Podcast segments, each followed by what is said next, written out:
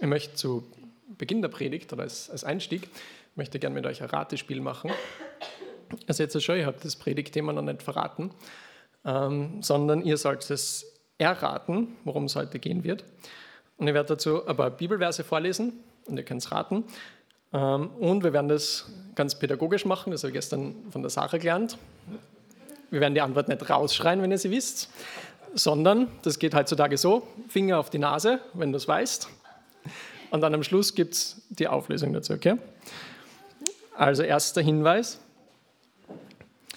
Ich war eingesetzt von Ewigkeit her, vor dem Anfang, vor den Ursprüngen der Erde. Gesucht ist diese Ich-Person, die da spricht. Okay, zweiter Hinweis. Als er den Himmel gründete, war ich dabei, als er einen Kreis abmaß auf der Oberfläche der Meerestiefe, als er die Wolken droben befestigte und Festigkeit gab den Quellen der Meerestiefe, als er dem Meer seine Schranken setzte, damit die Wasser seinen Befehl nicht überschritten, als er den Grund der Erde legte, da war ich Werkmeister bei ihm. Da war Tag für Tag war ich seine Wonne und freute mich vor seinem Angesicht alle Zeit. Ja, ein paar Finger sieht man schon. Es gibt noch zwei Hinweise. Und nun, ihr Söhne, hört auf mich, wohl denen, die meine Wege bewahren. Letzter Hinweis. Wer mich findet, der findet das Leben und erlangt Wohlgefallen vor dem Herrn. Wer mich aber verfehlt, tut seiner Seele Gewalt an. Alle, die mich hassen, lieben den Tod. Genau. Steht in Sprüche 8, vielleicht noch ein allerletzter Hinweis. Man sieht einige Finger. Jetzt könnt ihr sagen, was das Thema heute ist. Ja, genau. Sehr gut. Es geht heute um das Thema Weisheit, ähm, insbesondere um Gottes Weisheit im Vergleich zu menschlicher Weisheit. Und das ist jetzt wieder so ein biblischer Begriff, Weisheit, dem wir vielleicht nicht so oft begegnen, vielleicht am ehesten wenn es darum geht, einen weisen Rat zu erteilen oder eine weise Entscheidung zu treffen. Oder vielleicht, wenn man alt und grau ist und als Mann einen langen grauen Bart hat, dann ist man hoffentlich auch weise. Und so in dieser landläufigen Verwendung könnte man statt weise eigentlich immer das Wort klug verwenden. Es geht irgendwie darum, dass man viel weiß, dass man vielleicht viel erlebt hat und dass man dann herauskristallisieren kann, was jetzt gut ist und was nicht gut ist. Und so gesehen ist Weisheit eigentlich was, was schwer zu erreichen ist, was nicht jeder hat, sondern was du dir irgendwie verdienen musst, wo du viel wissen musst, wo du viel erlebt haben musst dafür. Und das sind schon Aspekte von Weisheit, aber Gottes Weisheit ist noch sehr, sehr viel umfassender. Ich denke, die Verse am Anfang haben das schon gezeigt. Gottes Weisheit ist was sehr tiefgründiges, was sehr komplexes. Und gleichzeitig auf der anderen Seite ist es aber ganz was Simples. Es ist eigentlich total einfach. Genau. Und mir ist es jetzt in der letzten Zeit so bewusst geworden und deswegen habe ich das als Predigtthema heute ausgesucht, dass Weisheit in alle unsere Lebensbereiche reinspielt. Also mir geht es zum Beispiel so, dass ich meine Beziehung zu Gott wieder vertiefen möchte, dass ich da ja, ihm wieder mehr Platz geben möchte in meinem Leben. Und da brauche ich ganz viel Weisheit dafür. Ich möchte ja, gewisse Dinge in meinem Leben ausmerzen, gewisse Verhaltensmuster einfach ablegen. Und mir ist bewusst geworden, was ich dafür brauche, ist Weisheit.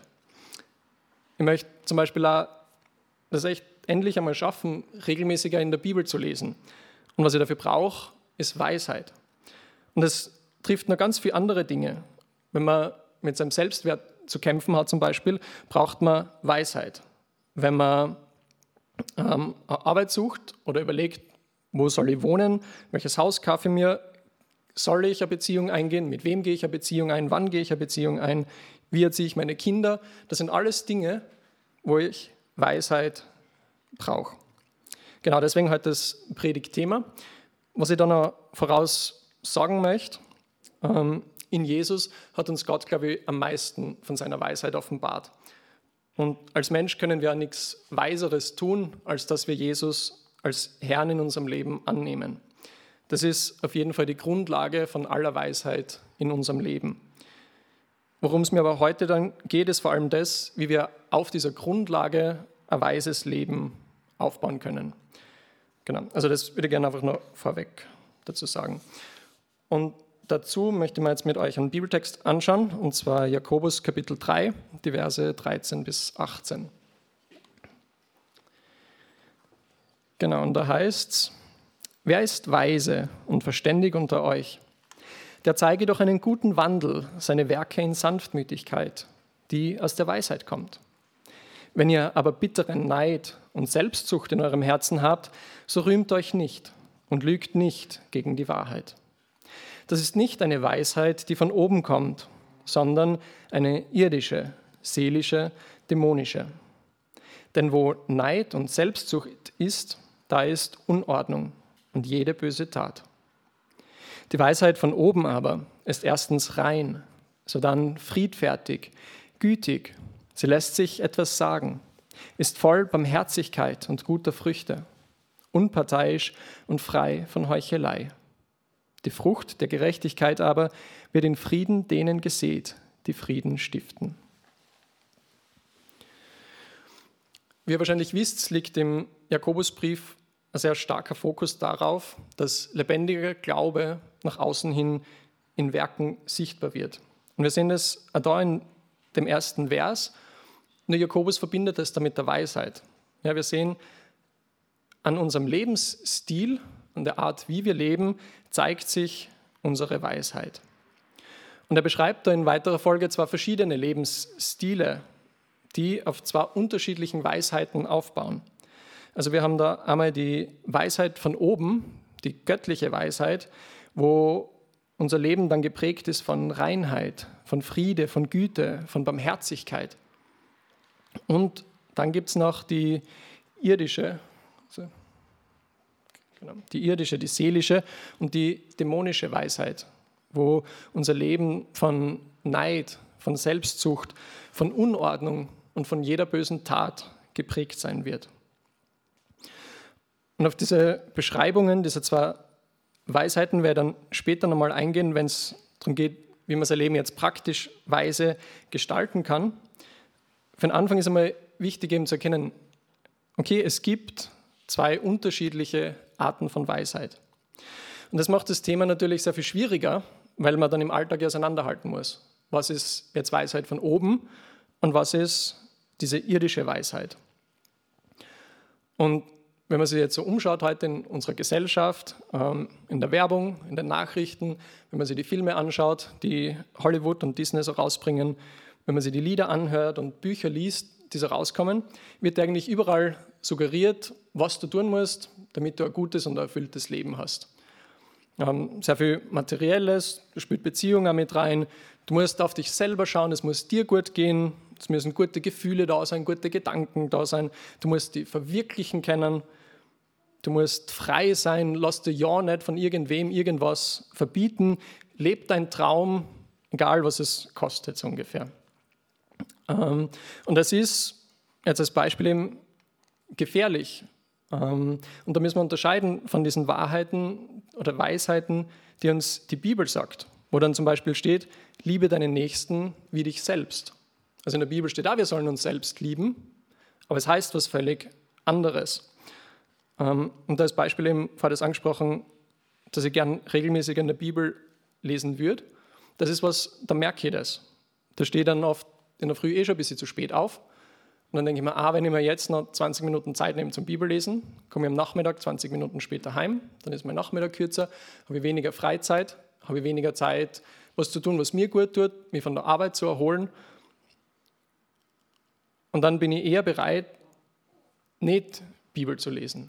Und das ist aber nicht gut für mich. Das ist nicht die eigentliche Weisheit, sondern ganz im Gegenteil. Ich brauche das Bibellesen ganz dringend, damit ich wie mit am Scheibenwischer, also die, die Sorgen des Alltags und diese falschen Weisheiten, dass ich das von der sozusagen Windschutzscheibe meines Lebens runterwischen kann und wieder diesen glasklaren Blick auf Gott kriege.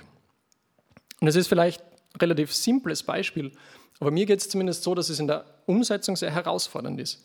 Eben weil man einfach automatisch so geprägt ist von diesem Zeitgeist, von diesem, es muss dir gut gehen und du musst ständig Spaß haben, so ungefähr. Genau. Und da merke ich, ich habe einfach den Bedarf nach mehr göttlicher Weisheit in meinem Leben. Und dann ist die große Frage, wie komme ich zu dieser Weisheit? Wo kriege ich sie her? Und die erste gute Nachricht, Entschuldigung, ist, ich darf ganz einfach darum bitten. Ähm, wir lesen das im Jakobusbrief, wenn wir da eine Seite weiter nach vorn blättern, im Kapitel 1, der Vers 5, was heißt, wenn es aber jemand unter euch an Weisheit mangelt, so erbitte er sie von Gott, der allen gern und ohne Vorwurf gibt, so wird sie ihm gegeben werden. Das ist sehr praktisch. Ähm, es ist eine sehr gefährliche Bitte. Ähm, wird man auch sehen, wenn man sich den Kontext von dem Vers 5 jetzt noch genauer anschaut, was ja aus zeitlichen Gründen nicht ausgeht, aber ich komme dann noch drauf. Also einerseits gut, wir dürfen einfach darum bitten, andererseits eine gefährliche Bitte. Ja, und gleichzeitig ähm, können oder sollen, müssen, dürfen wir selber einen Beitrag leisten, um Weisheit zu erlangen. Und ich möchte jetzt wieder zu den Sprüchen springen, wo Salomo seine Einsicht mit uns teilt, eben mit diesem ganz expliziten Ziel, dass wir erkennen, was Weisheit ist. Und die Weisheit spricht da wieder in der Ich-Person über Menschen, die ihr Leben in irdischer Weisheit geführt haben und die dann am Ende im Unheil draufkommen, dass sie eigentlich aufs falsche Pferd gesetzt haben. Genau, also Sprüche 1, die Verse 28 und 29. Genau, da spricht die Weisheit und sagt, dann werden sie mich anrufen, aber ich werde nicht antworten. Sie werden mich eifrig suchen und nicht finden, weil sie die Erkenntnis gehasst und die Furcht des Herrn nicht erwählt haben. Also wir sehen, dass die Erkenntnis Gottes und die Furcht oder die Ehrfurcht vor Gott das ist, was uns weise macht. Ein Sprüche 1, Vers 7, was heißt, die Furcht des Herrn ist der Anfang der Erkenntnis. Also das ist der Kern der Sache.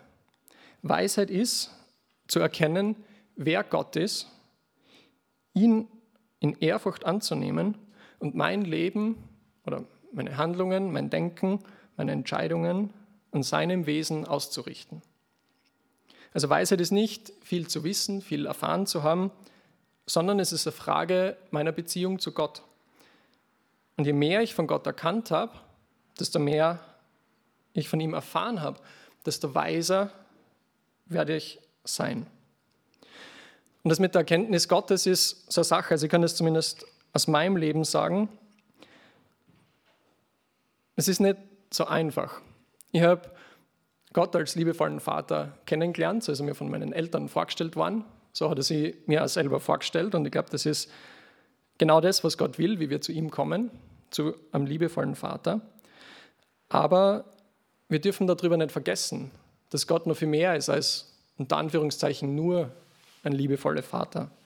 Er ist auch ein heiliger Gott. Er ist auch ein gerechter Gott, der Sünde mit dem Tod bestraft. Er ist ein richtender Gott. Er ist zum Beispiel auch der Gott, der im Alten Testament das Heer der Ägypter im Roten Meer versenkt hat, weil sie sich mit ihm angelegt haben. Wir haben das vorher gesungen von ihm als verzehrendes Feuer. Gott hat auch diesen vernichtenden Aspekt, weil er in seiner Allmacht Sünde und Unreinheit einfach nicht toleriert. Und immer wieder, wenn ich mir das so bewusst mache, dann läuft mir so ein Schauer den Rücken runter, weil das einfach so ein gewaltiger Gott ist. Und wir werden auf dieser Erde nie vollständig erkennen können, wer Gott ist. Ähm, aber wenn das, was ich schon von ihm erkannt habe, in mir keine tiefe Ehrfurcht erzeugt, dann wäre es weise, danach zu streben, mehr von ihm zu erkennen. Ähm, oder wenn man es schon mal erkannt hat, sich einfach daran zu erinnern, sich das wieder wachzurufen. Hey, wer ist dieser Gott eigentlich? Also, um göttliche Weisheit zu erlangen, muss ich mich intensiv mit Gott auseinandersetzen. Und das ist nach dem Gebet um Weisheit der erste praktische Schritt, den wir tun können. Und der zweite ist dann, wie es da steht, ähm, mein Leben, mein Handeln, meine Entscheidungen an seinem Wesen auszurichten. Und deshalb, was ich vorher gesagt habe, ist die Bitte um Weisheit so gefährlich. Weil es heißt, ich muss mich an Gott anpassen. Wenn ich Gott um Weisheit bitte, wird nicht er sein Wesen verändern. Er ist unveränderlich. Er ist ja, unbeugsam. Und es wird auf jeden Fall ich sein, der sich verändern muss, um weise zu werden. Also wenn ich Gott um Weisheit bitte, dann muss ich bereit sein, dass ich meine eigene Weisheit aufgebe. Dann muss ich bereit sein, dass ich mein Wesen von ihm verändern lasse. Genau. Ja, also Gott selber ist die Quelle der Weisheit. Und wenn wir uns jetzt den Text im Jakobusbrief noch einmal genauer anschauen, ähm, dann sehen wir auch sehr schön, was für praktische Auswirkungen das in unserem Leben hat. Wir sehen da zum Beispiel ähm, im Vers 13, ähm, dann wird unser Leben geprägt sein von einem guten Wandel, von guten Werken und von Sanftmütigkeit. In Vers 17 dann noch mit mehr Details, wo wir sehen, die Weisheit bewirkt ein reines, ein heiliges Leben, das geprägt ist von Friedfertigkeit, also dem Bestreben nach Frieden, wo ich nicht zu meinem Vorteil streiten muss, wo ich nicht selbst immer der wichtigste Mensch sein muss, wo Verzicht nicht zu einer existenziellen Bedrohung wird, wo mir auf einmal irgendwas abgeht. Wir sehen, dass Weisheit ein Leben voll Güte bewirkt, wo ich zu anderen Menschen gut sein kann, auch wenn mir das gar nichts bringt, wenn ich nichts davon habe. Oder vielleicht sogar, wenn diese Menschen zu mir überhaupt nicht gut sind, wenn sie es eigentlich gar nicht verdient haben. Ganz egal, ob das Kollegen sind oder Mitschüler oder Nachbarn. Ich habe gehört, in manchen Gemeinden gibt es auch Gemeindemitglieder, die nicht gut miteinander kennen. Auch da sind wir aufgefordert, gütig zu sein. Weisheit lässt sich auch was sagen. Sie bewirkt Demut, ja, dass ich Zurechtweisung annehmen kann, dass ich nicht persönlich beleidigt bin, weil mir irgendwo wer sagt, hey, da hast du nicht richtig verhalten oder das hat mir wehgetan. Weisheit bewirkt ein Leben voller Barmherzigkeit und guter Früchte, wo ich mich um schwache Menschen kümmern kann, wo ich nachsichtig sein kann, wenn Menschen unvollkommen sind. Ganz besonders, wenn ich schon mehr Weisheit habe und die Unvollkommenheiten der anderen Menschen sehr gut erkennen kann, ist diese Barmherzigkeit, glaube ich, besonders wichtig. Und Weisheit bewirkt ein unparteiisches Leben, wo ich nicht zu Konflikten beitrage und dann zum Beispiel die Einheit in der Gemeinde wegen meiner eigenen Meinung torpediere, sondern ja, wo man auch da wieder den Frieden sucht und auf das Einende aus ist. Und schlussendlich bewirkt es ja ungeheucheltes Leben, wo all diese Dinge, also all das, was da beschrieben wird, wo das von Herzen kommt, wo wir das von Herzen gern machen, wo das echt ist und nicht geheuchelt damit wir gut dastehen, damit andere Menschen von uns beeindruckt sind. Und im letzten Vers sehen wir noch, all das wird Frieden stiften. Und ich finde, wenn man das so liest, das zeichnet irgendwie so ein Bild vom inneren Auge von einem heiligen Leben, das strahlend ist und das schön ist, das rein ist, wo ein klarer Blick auf Gott da ist und das für uns und auch für die Menschen in unserem Umfeld zum Segen wird. Und ich habe mir gedacht, vielleicht kann man das mit so ein Bild ein bisschen symbolisieren, dieses übersprudelnde Leben, wo das Gute vorherrschend ist. Heute kann man vielleicht da rausschauen, da ist es auch so strahlend schön und dieses Licht leuchtet und die Natur ist ja einfach traumhaft schön. Was wir in dem Text im Jakobus auch finden, ähm, ist auch die Quelle der nicht göttlichen Weisheit.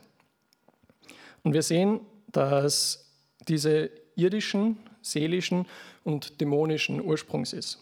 Also es spricht drei verschiedene Bereiche an, aus denen diese Pseudoweisheit kommt. Einmal das Irdische, aus allem Materiellen, wo es um weltlichen Besitz geht, um irdische Interessen, die unser Leben bestimmen sollen. Dann das Seelische, wo es eher so unser inneres Gefühl ist, das uns zu bestimmen anfängt. Diese Frage, wie geht es mir gerade?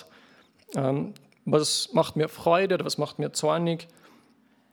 Also dieses, ja, dieses zwanghafte Glücklichsein, das man so oft findet, wo dann Beziehungen beendet werden, weil es hat sich halt nicht mehr gut angefühlt und diese Verliebtheitsgefühle waren nicht mehr da und so weiter. Oder wo Dinge wie Verzicht und Zurückhaltung und Demut schon fast zu Schimpfwörtern werden, weil das ja überhaupt nicht sein darf, dass man mal auf irgendwas verzichten muss und nicht immer alles hat, sofort dann, wenn man es haben will. Ja, und schlussendlich ist diese nicht göttliche Weisheit dämonischen Ursprungs. Also da hat der Teufel einfach selber Interesse dran, ähm, den Menschen Pseudoweisheiten zu verkaufen. Und ganz oft sind es aber auch irdische und seelische Weisheiten, die aber einen dämonischen Ursprung haben. Und das ist das ultimative Gegenteil zur göttlichen Weisheit. Das ist das, wo das Göttliche hergenommen wird, wo es verbogen und verdreht und verzerrt wird und was uns dann aber als was Gutes verkauft wird.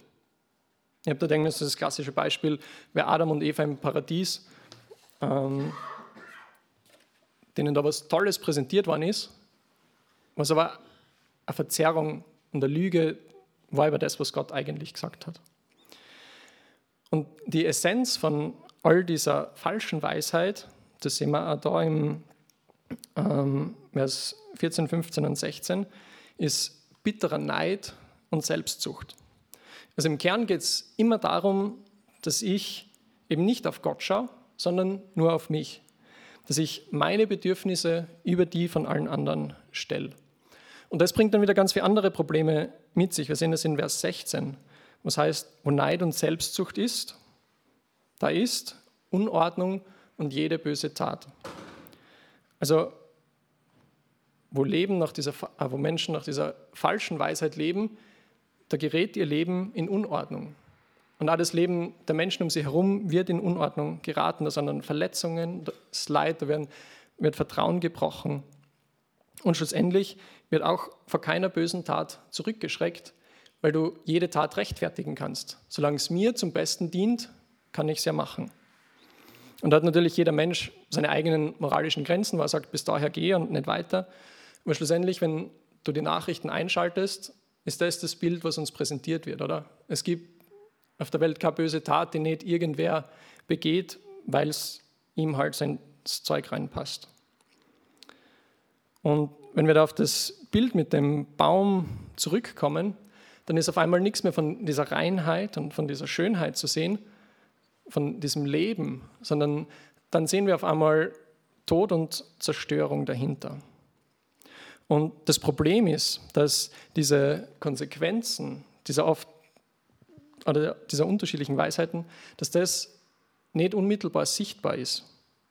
Weil das, was uns als weise und als gut präsentiert wird, ebenso schön wirkt, so verlockend wirkt, weil es ja oft besser wirkt als das, wovon Gott sagt, dass es gut ist. Und da möchte ich jetzt noch einmal in die Sprüche zurückspringen. Ähm, wo wir von einer spezifischen Art der falschen Weisheit lesen, aber wo wir das Prinzip dahinter sehr, sehr gut sehen. Genau, also Sprüche 5, die Verse 3 bis 8. Denn von Honig triefen die Lippen der Verführerin, und glatter als Öl ist ihr Gaumen. Aber zuletzt ist sie bitter wie Wermut, scharf wie ein zweischneidiges Schwert. Ihre Füße steigen hinab zum Tod, ihre Schritte streben dem Totenreich zu. Und ich finde, an diesen Versen wird diese dämonische Seite der irdischen und der seelischen Weisheit sehr gut sichtbar. Die wirkt verlockend, sie wirkt süß wie Honig. Ich habe euch heute auch welchen mitgebracht.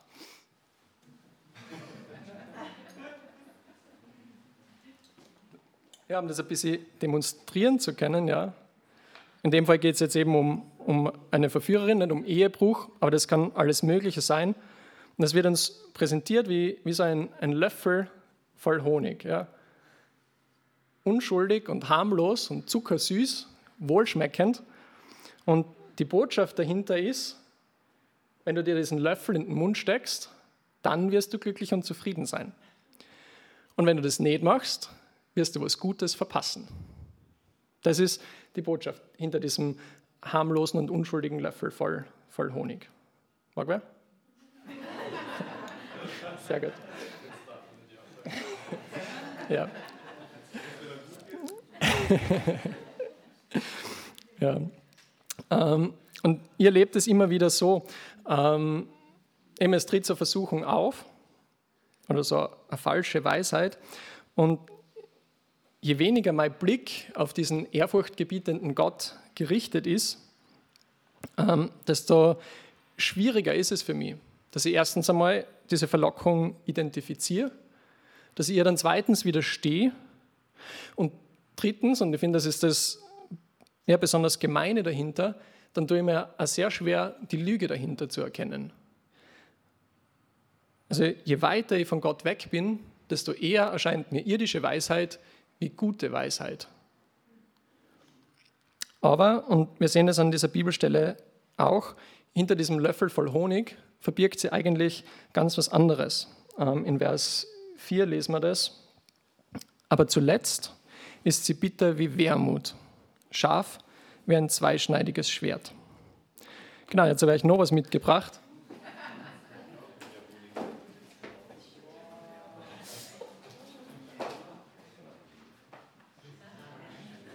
Ähm, genau, mein, zweischneidiges Schwert, damit ich endlich einmal eine Verwendung habe dafür. Ähm, genau, weil das, das Bild, das da gebraucht wird, uns zeigt, was wir tatsächlich verpassen. Eben nicht diesen Löffel voll Honig, sondern wir verpassen das scharfe, zweischneidige Schwert, das uns verletzt und das uns Schaden zufügt. Es ist da die, die Rede von Wermut. Ähm, da habe ich an mitgebracht. Das Schwert gebe ich jetzt nicht durch, weil es besteht Verletzungsgefahr. Genau. Aber es gibt ja dieses Büschel Wermut, die gibt es einfach durch. Ihr könnt es ein bisschen runterbrechen und verkosten. Ähm, es ist nicht schädlich. Aber ihr, ihr, ihr kennt es euch. genau. Vielleicht ein bisschen vor Augen halten, was man tatsächlich schmeckt, wenn man diesen süßen Löffel irdischer Weisheit in den Mund steckt. Genau, gebt es einfach durch. Ähm, ich, ich, hoffe, ihr könnt euch trotzdem weiter konzentrieren, sonst könnt ihr es auch nachher verkosten. Genau. Ja, also es ist tatsächlich so, wenn wir uns für göttliche Weisheit entscheiden, dann verpassen wir was in unserem Leben. Dann werden wir wahrscheinlich nicht die ultimative Selbstverwirklichung erleben, dann werden wir nicht die absolute sexuelle Freiheit erleben. Wir werden sehr viel weniger sexuelle Beziehungen haben. Wir werden wahrscheinlich nicht dabei sein, wenn es einmal richtig lustig ist und man über einen Kollegen herzieht oder einen Lehrer macht, weil er halt nicht so toll ist. Wir werden Dinge verpassen wie Pornografie, sehr viel Alkohol, Drogen, die Freiheit, nach Lust und Laune zu lügen, was ja manchmal sehr praktisch wäre. Nicht? So eine kleine Notlüge kann vieles leichter machen. Wir passen für Geld, Besitz vielleicht, die Gemütlichkeit eines Lebens, wo wir einfach nur tun, was wir wollen. Wir müssen nicht opferbereit sein. Das verpassen wir, wenn wir uns für Gottes Weisheit entscheiden. Aber, und das ist das Entscheidende, wir verpassen nichts Gutes. Aber wenn es verlockend ausschaut und wenn es sich so anfühlt, als würden wir diese Dinge brauchen, damit wir glücklich sein können, ist es was, das uns immer Schaden zufügt. Ja, also wenn du sagst, ich bin in meinem Leben nicht bereit, jemals auf was zu verzichten und ich bin mir immer selber der Wichtigste und Beziehungen und Freundschaften sind alles nur Dinge, die quasi meiner persönlichen Zufriedenheit dienen, dann ist es für dich selber genauso gut, als würdest du dir mit dem Schwert in die Hand reinhacken. Das hat ganz praktische Konsequenzen. Es ist schlecht für dich. Da wird Vertrauen gebrochen, da passieren Verletzungen, da gehen Beziehungen kaputt, da herrscht Einsamkeit. In einem christlichen Leben kann es heißen, dass vielleicht die Freude verloren geht, dass ja, die Frucht in unserem Leben nicht zum Vorschein kommt, weil wir das nicht schaffen, Gott die Priorität in unserer Zeiteinteilung zu geben zum Beispiel. Dann wird Gott irgendwie zu einem entfernten Bekannten. Das sind alles diese schädlichen Auswirkungen irdischer Weisheit. Und im schlimmsten Fall kann uns diese irdische Weisheit auch ganz vom Glauben wegbringen. Und das ist auf jeden Fall das Ziel, das dahinter steckt. Also hinter dieser honigsüßen Fassade verbirgt sich was, was sehr Gefährliches, was das uns verletzt oder das, was wir dieser Wermut einfach in unserem Leben einen sehr, sehr bitteren Nachgeschmack hinterlässt. Jetzt gehen wir die Hände aus.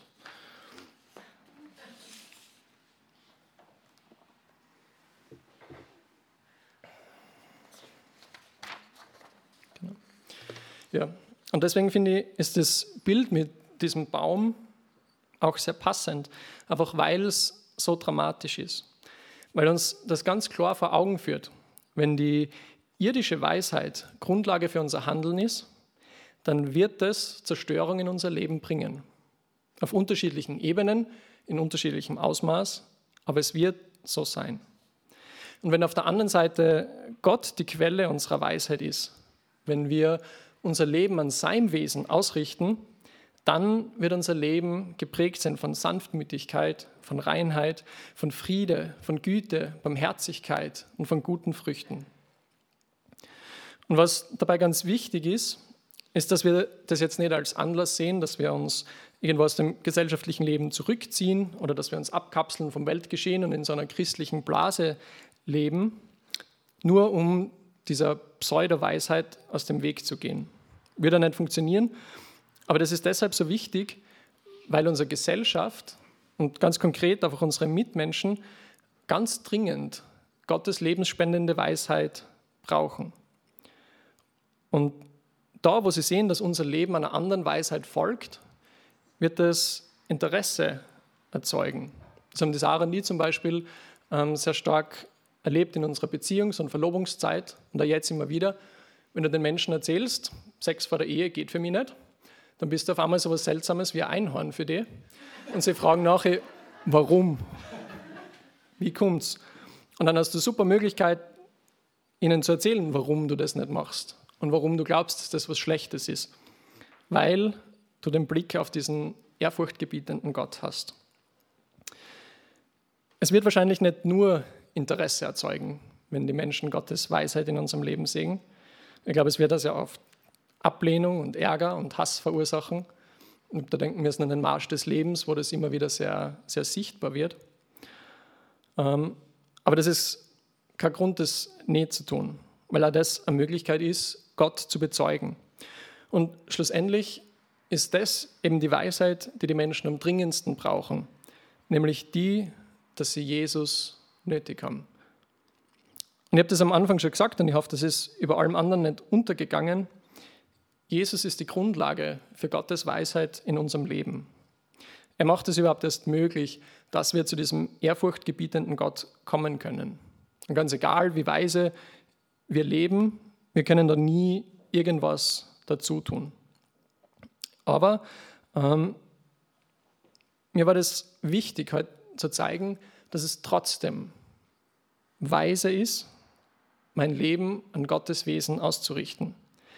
Ganz einfach, weil es automatisch Gutes bewirkt. Es ist automatisch lebensspendend. Nicht heilsspendend, aber lebensspendend. Es bringt gute Dinge in unser Leben. Und wenn wir das nicht tun, hat es genauso Konsequenzen. Weil die Weisheit, die diese Welt uns anbietet, selbstsüchtig ist, sie ist eine Lüge und sie ist zerstörerisch, wie so ein zweischneidiges Schwert. Zwei schneiden übrigens, weil es mich schneidet und andere Menschen auch. Und ich hoffe, es war Ermutigung, ja, die Augen aufzumachen, ähm, nachzudenken, wo in eurem Leben so falsche Weisheiten da sind, die ja, Dinge zerstören, die uns da eher auf, auf die schlechte Seite rüberbringen quasi. Das zu erkennen, zu identifizieren und schlussendlich aus eurem Leben zu verbannen. Und ich hoffe, es hat den, den Wunsch geweckt, einfach mehr von diesem großen Gott zu erkennen und dass wir uns in allen Lebenslagen einfach von seinem genialen Wesen bestimmen lassen. Dass wir weise leben. Ja, und da, wo wir das Gefühl haben, dass uns die Weisheit dafür noch fehlt, da dürfen wir wirklich einfach darum bitten. Und ein mögliches Gebet dafür, das möchte ich euch jetzt zum, zum Schluss noch mitgeben. Also ihr könnt natürlich auch sagen, Herr, bitte schenk mir Weisheit. Wer es gerne mit mehr Worten tun will, ähm, genau dieses Gebet zum Abschluss aus Psalm 139. Erforsche mich, Gott, und erkenne, was in meinem Herzen vor sich geht. Prüfe mich und erkenne meine Gedanken. Sieh, ob ich einen Weg eingeschlagen habe, der von dir wegführen würde, und leite mich auf dem Weg, der ewig Bestand hat. Amen.